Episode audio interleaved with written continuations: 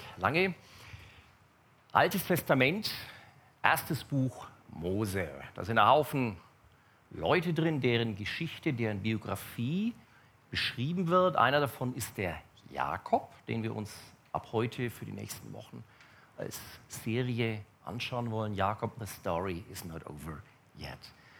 Vom, von der ganz großen Draufsicht, historischen Kontext, Jakob ist der Enkel von Abraham und der Sohn von Isaak. Jakob selber hat dann zwölf Söhne. Einer davon ist Josef, der in die Sklaverei verkauft wird nach Ägypten, dort dann zum zweiten Mal nach dem Pharao aufsteigt und dann, äh, um einer Hungersnot zu entgehen, folgen die anderen elf Söhne und auch der Jakob nach. Also das ist so ganz grob der Kontext. Wir schauen uns diese Serie das Leben vom Jakob an und heute, wie sich das so anbietet, fangen wir an, wo jeder Mensch anfängt, nämlich bei der Geburt. Das Ganze habe ich genannt, Jakob, das Streben nach Glück. Das Wort Glück passt eigentlich nicht ganz so, aber das hat sich angeboten vom Titel her. Eigentlich steckt eher da hinten, also so wie es die Bibel auch sagt, das Streben nach Segen. Das ist heute ein bisschen altmodisch. Eine dieser Sachen, was altmodisch ist. Glück ist eher so eine Zufallsgeschichte.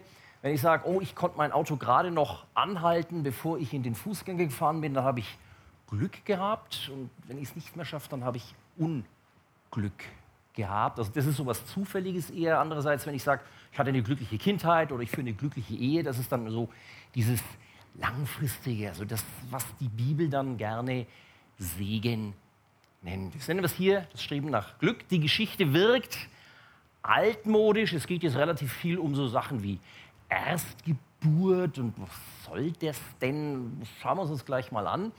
Ähm, da sind sehr viele Sachen drin, die unglaublich modern sind. Eine Sache, ich nehme es mal vorweg, die unglaublich, also die sehr, sehr zeitgemäß, also die passt total.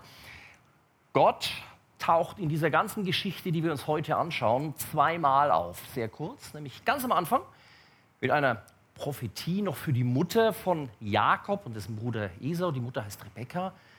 Kommen wir gleich drauf, ist eine Prophetie drin. Und dann ist Gott anscheinend 20 Jahre im Urlaub oder was auch nicht, also mehrere Jahrzehnte, also bis Gott dann ein, äh, bis, Gott, bis Jakob ein junger Mann ist und diese Himmelsleiter, das ist dann ganz am Ende unserer Geschichte, die wir uns heute anschauen wollen, kommt, da taucht Gott wieder auf, mittendrin nichts, gar nichts.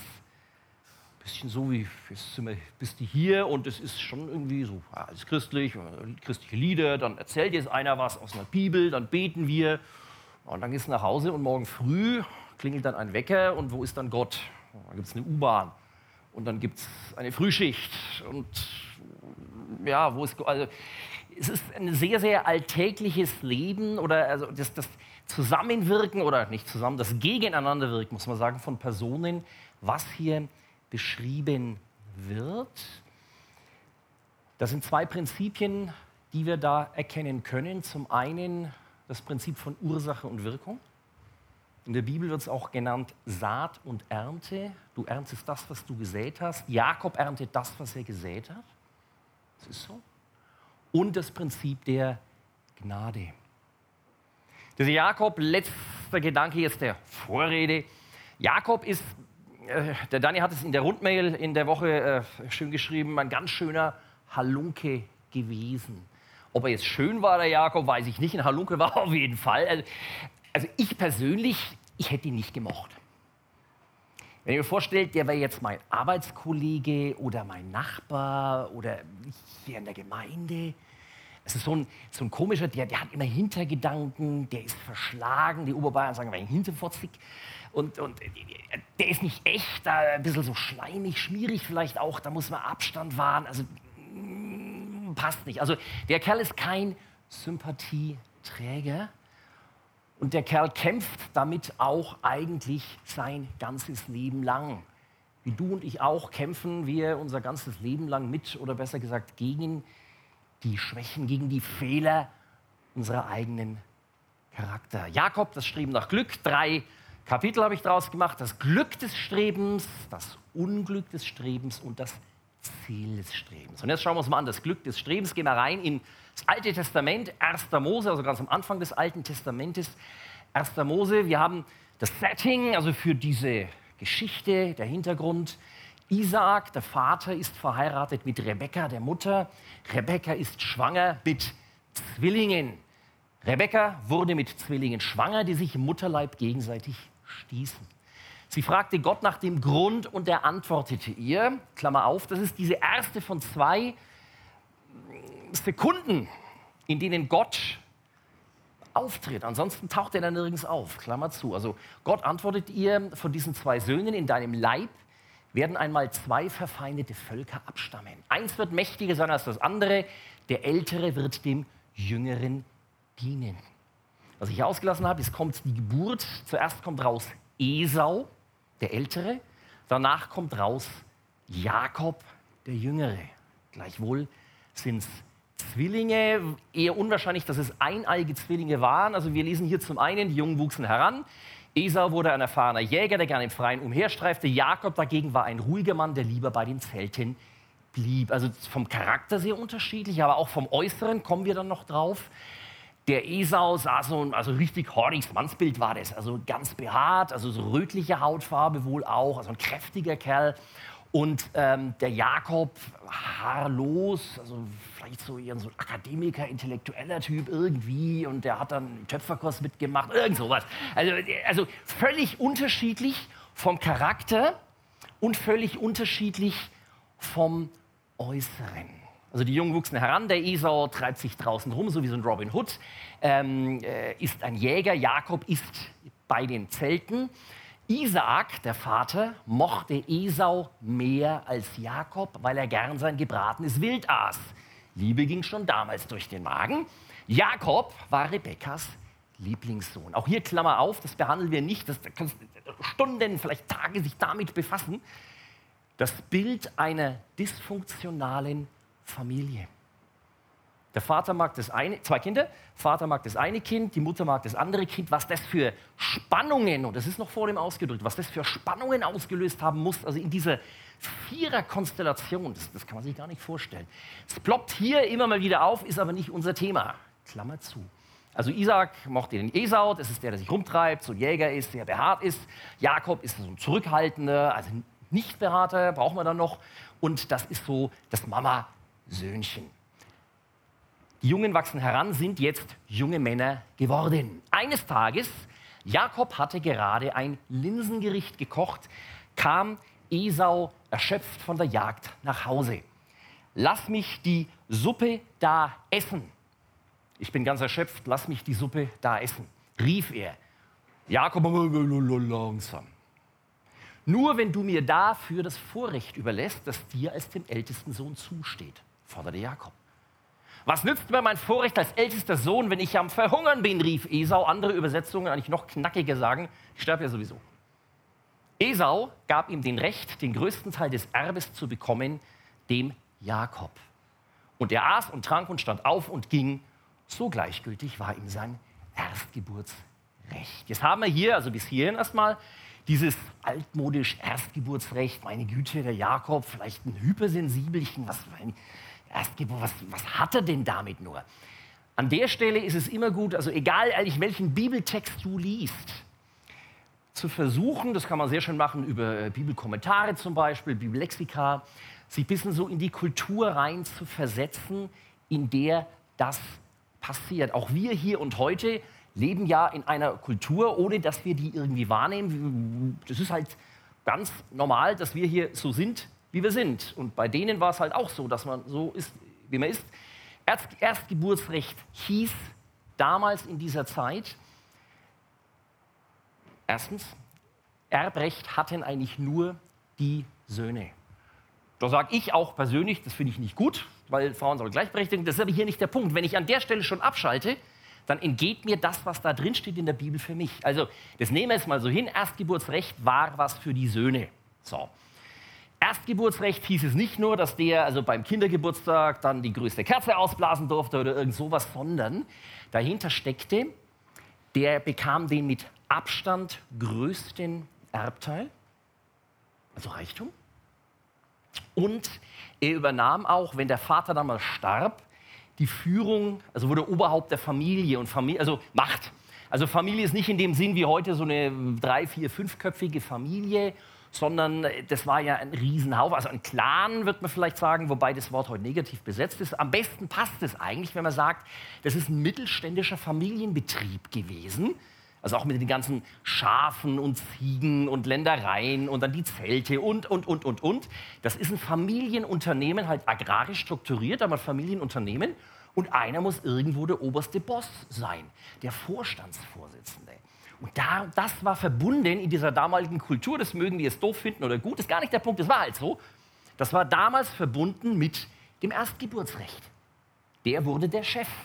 Also dem Jakob ging es nicht nur darum, jetzt ich will aber hier mal auch da vorne am Tisch sitzen beim Mittagessen oder so, sondern der wollte Geld und Macht.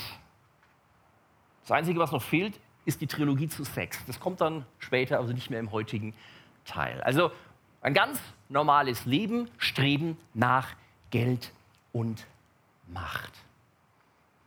Und das, was die zwei Brüder hier machen, das ist ein Tausch.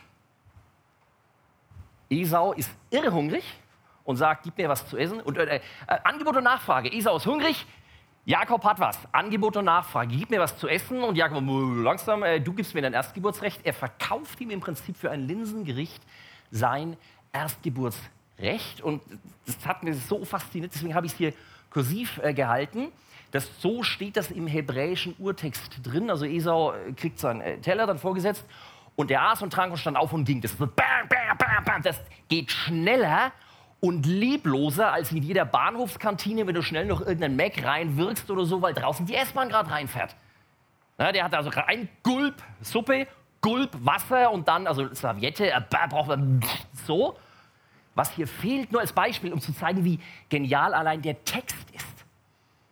Was fehlt ist kein Wort des Dankes an den Koch, wäre ja nur das Mindeste. Gute Kinderstube oder so, danke, hast gut gekocht. Und was auch fehlt für einen gläubigen Juden undenkbar, danke Herr und segne das Essen. Nichts. Der macht es, weil er es braucht. Bang, rein und ach, ich sterbe doch sowieso, was soll's, kriegst mein Erstgeburtsrecht. Klammer auf, Marketingspruch heute, Hauptsache, ihr habt Spaß. Klammer zu. Was der eine hier hat, hat der andere nicht, nämlich ein Ziel. Ein Ziel unterscheidet Wichtiges von Unwichtigem. Angenommen, ich bringe das Beispiel wieder von vorhin, da hinten ist eine offene Tür und ich sage, oh, da unten riecht es aber nach Essen, ich habe Hunger. Aber da sitzt der André und den mag ich und ich würde gern mit ihm reden.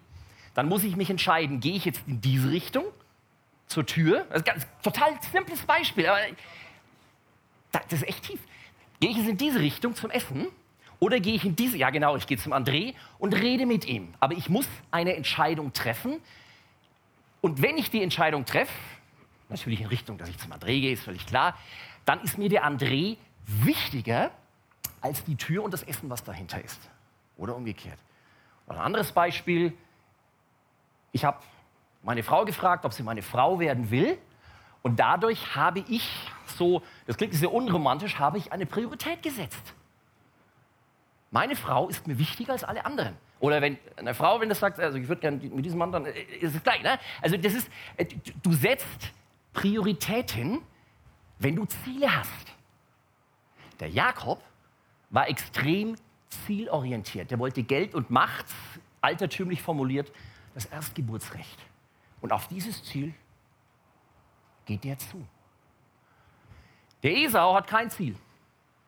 Der Esau, also ein, ein krasses Gegenbeispiel, ein Negativbeispiel. Der Esau lebt im Augenblick. Hauptsache, ihr habt Spaß, Essen, Gulp, gut ist. Da habe ich da hingeschrieben, der Esau hat keinen Sinn für den sogenannten Belohnungsaufschub oder No Deferred Gratification. Da kommt das her. Das ist ein Begriff aus der Verhaltensforschung. Anfang der 60er Jahre, der Marshmallow Test in, äh, in den USA, da wurden Vierjährigen, wurde ein, Mar also auch Essen, jetzt auch Essen, nicht Linsengericht, sondern ein Marshmallow gegeben. Kinder und Süßes geht immer. Und also, du gibst einem Vierjährigen Süßes, bab, weg ist es. Ne? Dann wurde versucht, man sagt, pass mal auf, hier kriegst du ein Marshmallow, jetzt machst du mal eine halbe Stunde, das, erklär mal dem Vierjährigen, was eine halbe Stunde ist, oder ein Auto. Aber irgendwie haben sie es dann anscheinend doch erklärt, warte mal eine halbe Stunde und ist es nicht. Und nach der halben Stunde kriegst du einen zweiten Marshmallow. Das ist ein Aufschub der Belohnung, oh, süßes rein. Ich warte eine halbe Stunde als Vierjähriger und dann kriege ich gleich zwei. Das kommt dann aus der Psychologie jetzt mittlerweile in Managementseminare rüber. Also wie bist du strategisch fokussiert und aufgestellt und halala, wie das dann so immer so alles so heißt. Äh, dass du fokussieren kannst, die Prioritäten richtig setzen kannst von Zielen, vom Personalmanagement, von deinen Mitarbeitern, vom Umsatz, vom was weiß denn ich. Eine unglaublich moderne Geschichte, die uns da aus der Bibel entgegenkommt. Dann habe ich noch was dazu geschrieben, das Gleichnis von den anvertrauten Talenten aus Matthäus. Das ist so, nicht, passt nicht ganz. Bei diesem Gleichnis geht es darum, da ist ein reicher Gutsbesitzer, der geht längere Zeit ins Ausland, hat drei Mitarbeiter. Jedem dieser drei Mitarbeiter vertraut er denselben Geldbetrag an mit dem Auftrag, äh, Zinsen erwirtschaften. Zwei machen das, der dritte macht es nicht, der vergräbt dieses Geld. Oder, deswegen habe ich hier geschrieben, Talente, das ist also sowohl Geld, ist ein Begriff für so wie Euro oder Pfund, gibt es auch äh, Geld, das Talent heißt, oder eben auch deine Gaben. Ziele und Gaben, da ist schon eine gewisse Ähnlichkeit dabei. Dieser Dritte in diesem Gleichnis, der das Geld, der seine Talente vergräbt, der die nicht einsetzt, wird dann bestraft am Ende dieses Gleichnisses. Jetzt hier auf uns, auf dich, auf mich übertragen diese Geschichte von den zwei Brüdern, dem zielorientierten Jakob und dem nicht zielorientierten Esau. Ein paar Fragen dazu für dich, für mich. Was sind meine Ziele? Und noch schlimmer, habe ich überhaupt welche? Und jetzt wird es noch schlimmer, weil bislang könnte ich sagen, ja, also ich will Weltgerechtigkeit und das Artensterben soll enden, das ist alles schön. Aber wie lange brauche ich, um meine persönlichen Ziele konkret zu definieren? Und da mein, ein Beispiel, ein befreundetes Ehepaar von uns, die hatten lange Jahre Schwierigkeiten, ihre Wohnung in Schuss zu halten. Da war es immer so, also war nett, gemütlich, aber so ein bisschen dreckig und hm, und da stand das Geschirr stand auch schon einen Tag zu lang rum. Also so alltägliches Zeug. Und die hatten sich zum Ziel gesetzt und haben es dann auch geschafft, ihre Wohnung in Ordnung zu halten. Sowas meine ich als Ziel. Ziel, wie gehe ich mit meinen Finanzen um? Habe ich am Ende des Monats auch noch Geld oder nicht? Wie gehe ich mit meiner Sexualität um? Schreie ich meine Kinder an, meine Frau? Klemme ich die Steuer und will das nicht mehr machen? Lauter, was, was sind die Ziele? Oder, ich, oder Ziel, ich will diese Frau zu meiner Frau gewinnen. Oder ich will diese Prüfung bestehen. Oder ich will diese Position im Unternehmen besetzen. Und was tue ich dann, um diese Ziele zu erreichen? Und lebe ich auch so, dass ich diese Ziele überhaupt erreichen kann? Auch ein ganz banales Beispiel. Mein Spiegel sagt mir oder mein Arzt sagt mir, Junge, du musst endlich abnehmen. Lebe ich dann so mit Sport, mit nicht so viel Essen und weniger Alkohol oder sage, ach, da ist aber so ein schöner Apfelkuchen, also unterbrechen wir mal kurz die Diät für eine wichtige Mahlzeit. Oder? Das sind lauter Sachen, da ist ein Ziel dahinter, eine Priorität, eine Deferred Gratification. Also gerade mit dem Beispiel Abnehmen, dass ich sage, ich will besser aussehen, das ist ein schönes Ziel, und es verträgt sich halt nicht mit Apfelkuchen. Und dann verzichte ich auf den Apfelkuchen, einen Belohnungsaufschub, der geht weg, der Apfelkuchen. Und dafür werde ich relativ schnell oder schneller hoffentlich dann irgendwie better shape. Als ganz plumpes Beispiel. Lebe ich auch so, dass ich meine Ziele überhaupt erreichen kann. Da ist uns der Esau hier ein Negativbeispiel und der Jakob ein Positivbeispiel. Und diese Fragen hier, kam auch vorhin wieder Live Group, so nennen es wir halt. Hast du Leute, die dir solche Fragen stellen dürfen, ohne dass du äußerlich oder innerlich reagierst? Das geht dich aber gar nichts an. Hast du Leute, die in dein Leben sprechen dürfen? Live Group ist ideal für sowas. Die Margit und ich, wir haben, als wir Studenten waren, es war tief im letzten Jahrtausend, auch so, hieß da anders gehabt, so Kleingruppe und so, ist ja wurscht, wie es heißt.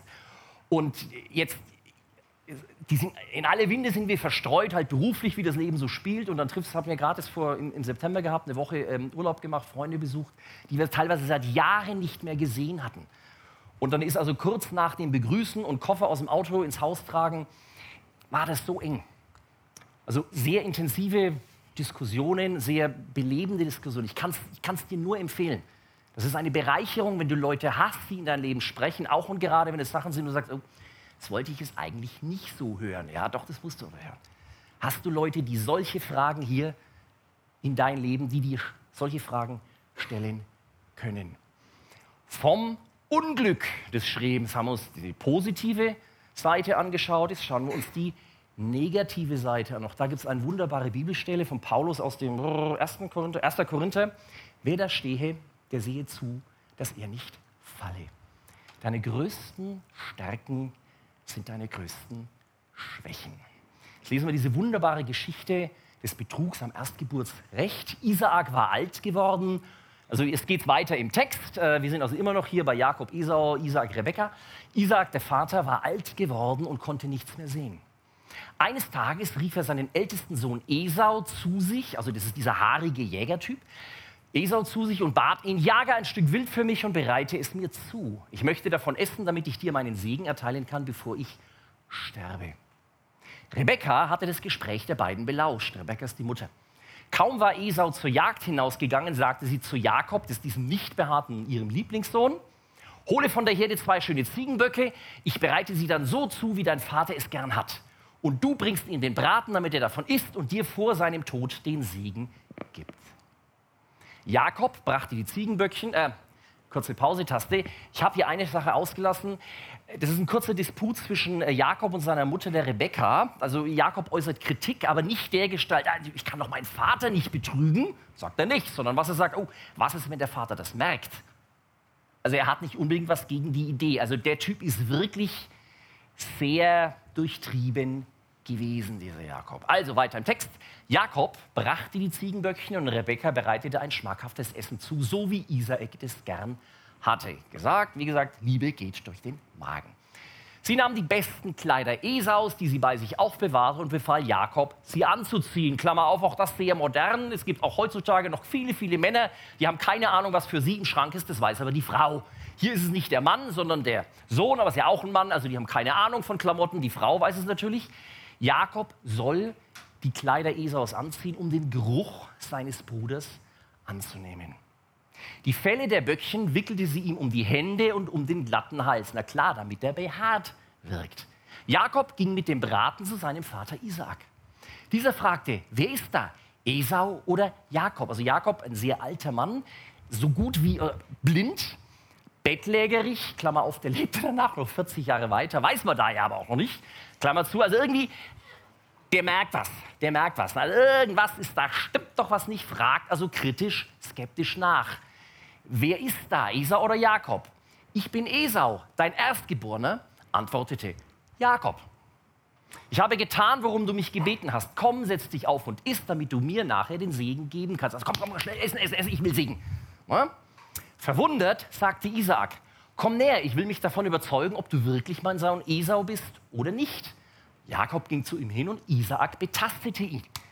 Die Stimme ist zwar die von Jakob, sagte er, aber den Händen nach ist, ist es Esau. Er erkannte Jakob nicht, weil er behaarte Hände hatte wie Esau. Was ich auch, gelassen hab, äh, auch weggelassen habe, der Geruch, auch ein Geruchstest wird gemacht von dem sehr skeptischen Vater. Ja, das ist Esau, das sind seine Kleider. Er erkannte Jakob nicht, weil er behaarte Hände hatte schon. Darum entschloss er sich, ihn zu segnen. Doch vorher fragte er noch einmal nach, also immer noch da leichter Zweifel. Bist du wirklich mein Sohn Esau? Ja, ich bin's, log Jakob. Und Isaak segnete den Jakob. Jakob, wir haben ihn kennengelernt als jemand, der sehr zielorientiert ist. Ich will das Erstgeburtsrecht, also hier Reichtum, Macht und sicherlich auch Anerkennung des Vaters. Da kommen wir dann auch noch ein bisschen drauf. Sehr, sehr zielorientiert. Und das ist jetzt die Schattenseite davon. Wir hatten gerade gesehen, ein Ziel unterscheidet Wichtiges von Unwichtigem. Also wenn ich sage, ich gehe jetzt zum André, weil ich mit ihm reden will, dann ist mir das wichtiger als das Essen da unten. Je nachdem gehe ich diese Richtung oder gehe in jene Richtung. Die Frage ist, wie wichtig sind mir meine Ziele. Also jetzt nicht die Frage, rede ich mit dem André, dann erst oder so, sondern, weißt was ich meine, sondern die, die wirklich wichtigen Ziele. Was bin ich bereit dafür aufzugeben? Und diese Ziele, die da miteinander kollidieren, die können oder werden allermeistens allesamt sehr gut sein. Beispiel, ich bin junger Familienvater, das dritte Kind unterwegs, wir haben gerade ein Haus gebaut und ich, da muss Geld dran, dass das Haus abgezahlt wird, die Kinder müssen versorgt werden, die Frau kann nicht arbeiten mit drei Kindern. Also so diese klassische Situation, die also viele haben. Sage ich, Karriere, Karriere, Geld verdienen. Ich arbeite bis spät in die Nacht für ein gutes Ziel. Ich will meiner Familie ein guter Versorger sein. Die Frau zu Hause ist zuerst frustriert, dann ist sie verärgert und irgendwann ist sie weg. Weil ich Ziele, die gut waren, von der Priorität her schlecht gesetzt habe. Ich habe das Ziel Karriere, in, hier nicht, oh, ich will der große Boss sein, sondern ich will eine Familie versorgen, habe ich über das Ziel Familienvater oder Ehemann zu sein gestellt. Was bin ich bereit aufzugeben, um ein Ziel zu erreichen? Andere Leute zu verletzen, Leute, die mir sehr nahe stehen, wie hier der Jakob zum Beispiel, meine Gesundheit zu ruinieren, weil ich mir in den Kopf gesetzt habe, ich will der beste Gewichtheber werden oder was auch immer. Was auch immer. Ziele, die als solche sehr gut sein können, die aber in Konflikte miteinander geraten, da muss ich eine Priorität setzen. Das ist der eine Punkt, den wir hier als Frage mitnehmen. Auch wieder Frage für so eine Live-Group oder Leute, die in dein Leben sprechen dürfen, kritisch in dein Leben sprechen dürfen. Und dann hier geradezu, also bildlich, der Esau, um dieses Ziel zu erreichen, Reichtum, Macht und Anerkennung des Vaters, zieht im wahrsten Sinn des Wortes eine andere Identität an nämlich die behaarten Böckchen heute, da von diesen Ziegenböckchen, die heute, um dadurch die Identität seines behaarten Bruders Esau nachzumachen. Ich habe das Bild gemocht, also bei der Vorbereitung hier die Maske und darunter das Gesicht der Frau. Für mich wirkte irgendwie traurig, deswegen hat es mich angesprochen. Welche Maske, welche Identität ziehe ich an, um meine Ziele zu erreichen? Ich will bei meinen Kumpels gut ankommen, cool, obwohl ich es nicht bin. Ich will beim anderen Geschlecht ankommen und bin, will mich attraktiv, also attraktiv ist schön, mache mich sexy oder wie auch immer. Ich will im Job gut ankommen und bin total fokussiert und habe das im Griff und dann müssen wir eben dann auch Personalentscheidungen treffen, die nicht passen. Oder ich will in der Nachbarschaft gut ankommen und spiele eine heile Welt, die so gar nicht da ist oder versuche, also lauter Sachen, wo ich Identitäten anziehe, die dann möglicherweise mich irgendwann so einschnüren, dass ich gar nicht mehr weiß, was meine eigene Identität ist. Das kommt hier an der Stelle, finde ich, auch sehr, sehr gut rüber und ist eine sehr moderne Frage. Welche Identitäten ziehe ich an, die nicht meine sind, um meine Ziele zu erreichen? Das Ziel des Strebens. Was folgt jetzt daraus? Machen wir gleich weiter mit dem Text. Also wir haben jetzt die Situation, auch das, also wie, wie in einem Hollywood-Thriller eigentlich, habe ich es weggelassen. Jakob bekommt den Segen von Isaak. Wieso das so ist und wieso der nicht wiederholt werden kann, lassen wir es, das ist halt einfach so, lassen wir außen vor. Er rennt aus dem Zelt raus, sofort kommt Esau ran, will den Segen, erfährt, es geht nicht mehr. Also das Desaster ist perfekt. Esau ist nicht so richtig gut drauf, wie wir jetzt sehen. Das ist jetzt die äh, Stelle dann gleich danach. Esau hasste Jakob, weil dieser ihn betrogen hatte. Er nahm sich vor, sobald mein Vater gestorben ist, bringe ich Jakob um. Also das ist jetzt die dysfunktionale Familie wirklich ins Extrem gesteigert. Also so die Familienfeiern werden da etwas angespannt gewesen sein, kann ich mir durchaus vorstellen. Rebekka erfuhr von seinem Plan und ließ Jakob zu sich rufen. Pass auf, dein Bruder will sich an dir rächen und dich umbringen flüsterte sie ihm zu. Darum befolge meinen Rat, flieh nach Haran zu meinem Bruder Laban. Klammer auf, geografischer Kontext, diese Geschichte hier spielt im heutigen Israel, damals genannt Kanaan. Der ähm, Laban, der Bruder, also der Onkel von Jakob, das ist der dann mit den zwei Töchtern, das macht dann der Danny äh, beim, beim nächsten Mal, um die der Jakob dann so lange dient, wohnt in Haran, das liegt im Gebiet des heutigen Irak. Also in etwa so, wie wenn du sagen würdest, geh mal zu Fuß von Tel Aviv nach Bagdad. Jetzt ohne Bürgerkrieg und das Ganze, einfach die Strecke selber zu Fuß.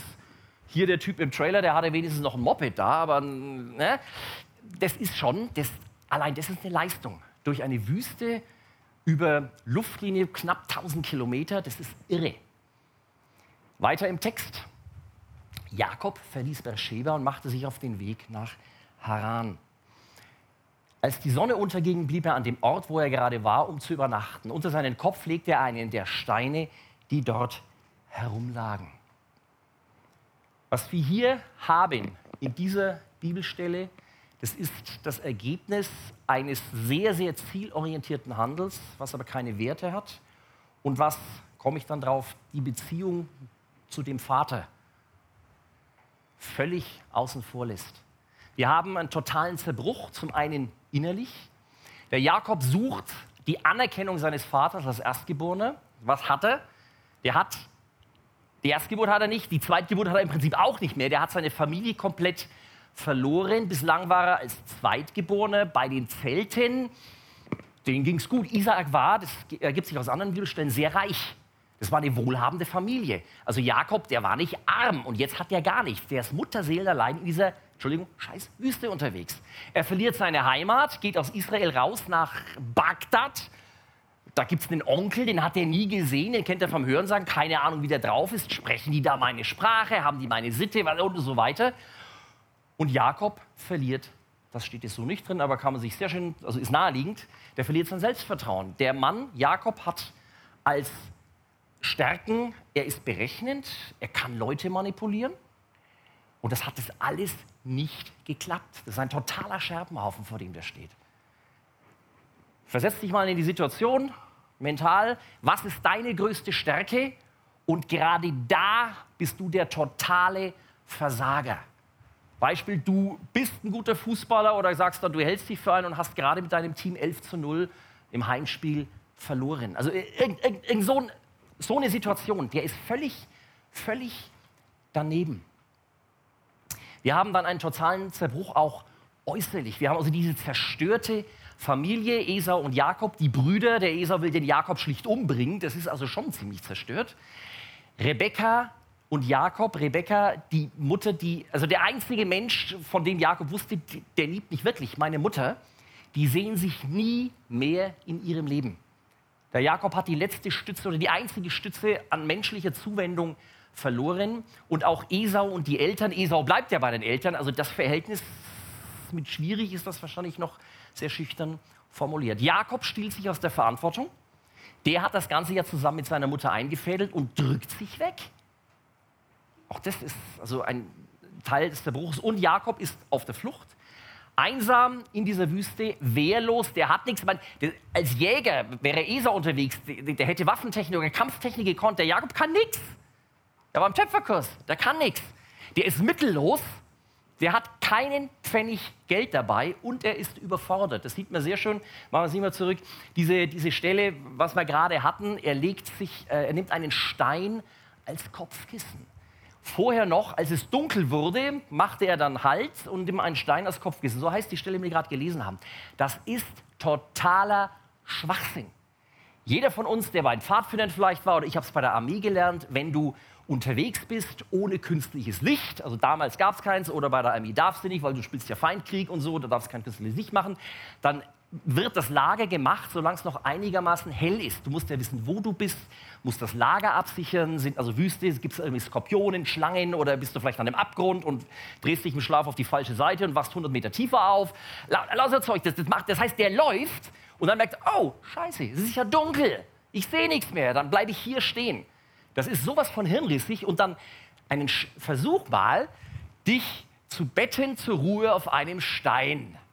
Also, was, was, wir bei der Armee, halt, also wenn es nichts anderes gab, dann hast du halt einen Parker oder so, den du nicht im Schlafsack dabei hattest oder die Hose vielleicht zusammengefaltet, dann hingelegt und darauf gepennt, dass irgendwas Weiches ist. Auf einem Stein, sag mal, geht's noch? Der ist sowas von völlig daneben. Also der ist sowas von überfordert. Also, merkst du, ich, ich, mir fehlen da die Worte, das, das kann man sich gar nicht vorstellen. So ist der drauf. Der ist wirklich, also nicht nur am Ende, der ist im Abgrund, nicht am Abgrund, der ist im Abgrund drin, im freien Fall. Da geht gar nichts mehr. Und dann passiert's. Jetzt kommt das zweite Mal Gott ins Spiel an der Stelle. Während Jakob schlief, hatte er einen Traum.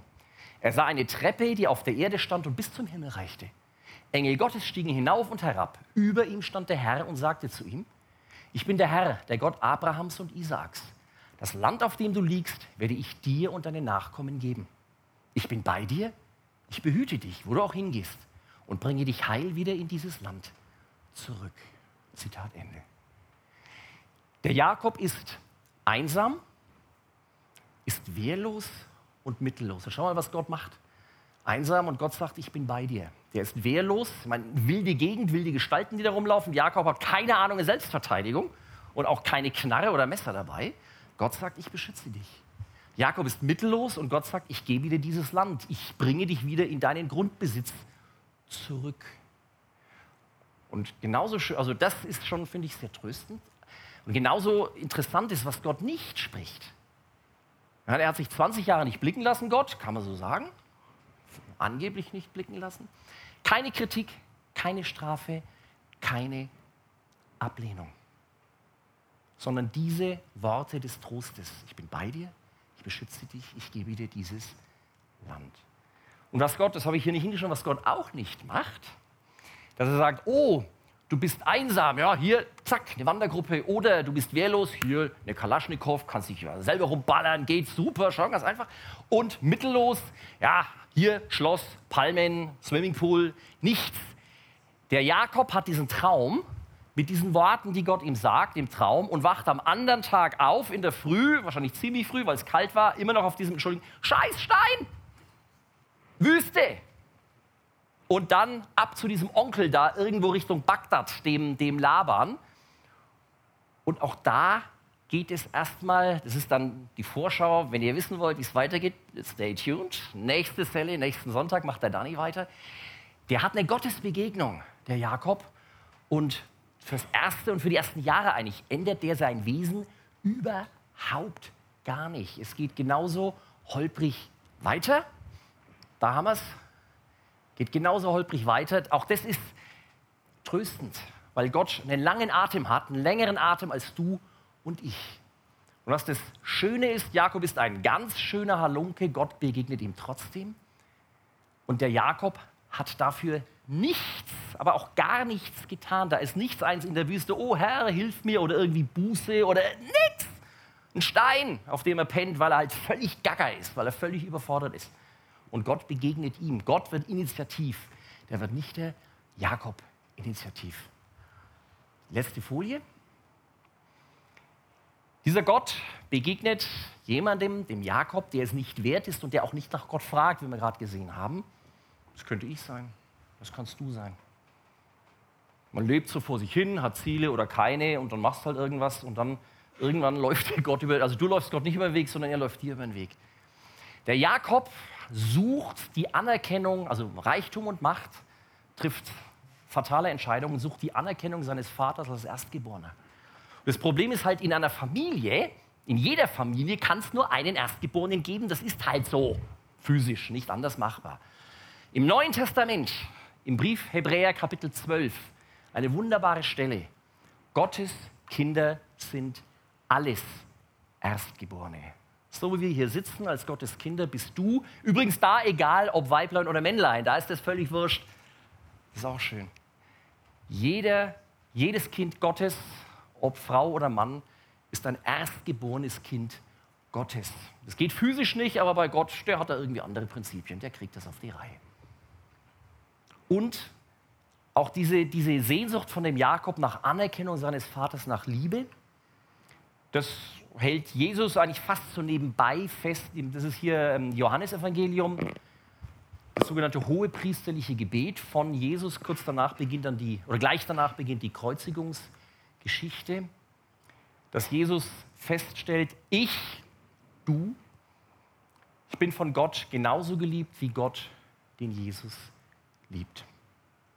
Fazit, in der Geschichte haben wir zwei Prinzipien, nämlich Saat und Ernte oder Ursache und Wirkung. Du bist verantwortlich für Entscheidungen, die du triffst. Beispiel mit Korns.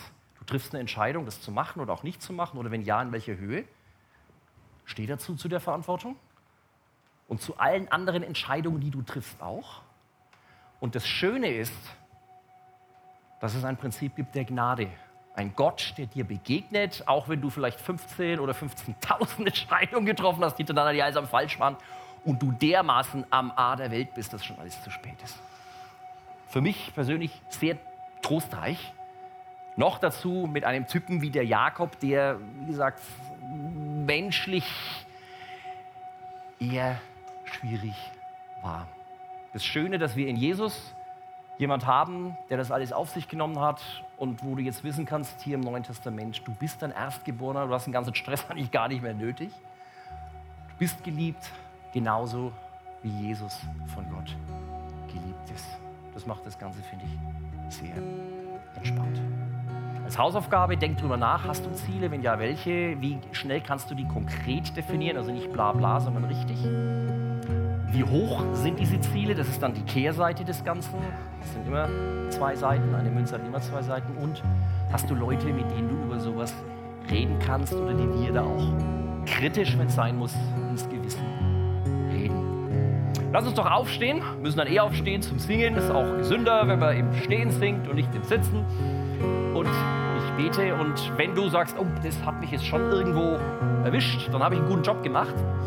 Und dann haben wir da die Möglichkeit, ähm, face-to-face -face, zwei, drei Takte drüber noch zu wechseln am Ende von der Szene. Danke, dass du da warst. Vater, ich danke dir, oder ne, ich fange damit an, ich bitte dich um, um Weisheit, dass wir wissen, ob wir Ziele haben, dass wir die auch richtig definieren können, nicht so Blabla-Ziele, sondern konkrete Ziele. Bitte ich um Kraft, dass wir Ziele leben, dass wir so leben, dass wir Ziele auch erreichen können und bitte ich um Kraft und Einsicht, dass wir die Ziele richtig setzen von der Priorität her. Dass wir die richtigen Prioritäten setzen. Und ich bitte dich für uns alle, dass wir dich an die oberste Stelle stellen, weil es der Jakob nicht gemacht hat. Er hat den Vater eben nicht an die oberste Stelle gestellt, sondern selber darum gewurschtelt. Jesus, und ich danke dir, dass wir durch dich, durch deinen Tod am Kreuz, durch deine Auferstehung alles Erstgeborene sein können, dass wir da das Recht dazu haben auch wenn es physisch nicht geht, aber bei dir geht es. Und dass wir wissen dürfen, dass wir geliebt sind und uns nicht mehr nach Anerkennung ausstrecken müssen, weil die sowieso schon da ist in dir. Amen.